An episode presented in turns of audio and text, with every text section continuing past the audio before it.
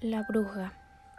Las brujas son seres con forma de mujer que poseen poderes sobrenaturales como el de convertirse en guajolotes y volar. Se cree que estas son las encargadas de robarse a los niños de muy corta edad y matarlos.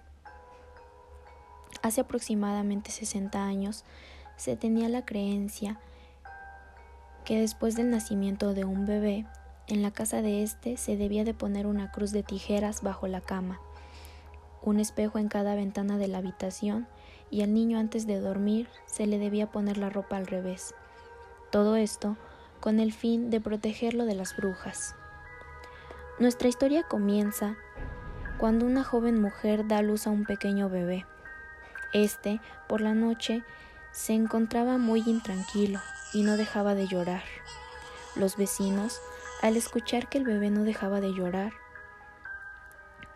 pensaron que todo era obra de una bruja. Uno de ellos tomó valor y salió a buscar al padre de la mujer.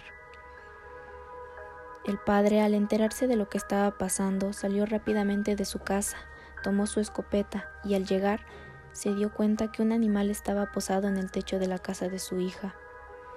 Este no dudó en apuntar al animal y dispararle sin importarle si la criatura estaba viva o muerta, se dirigió al interior de la casa para asegurarse que tanto su hija como su nieto estuvieran bien. Para calma del Señor, el bebé ya se encontraba tranquilo y había dejado de llorar. Pero no dudó en quedarse toda la noche para cuidar al bebé.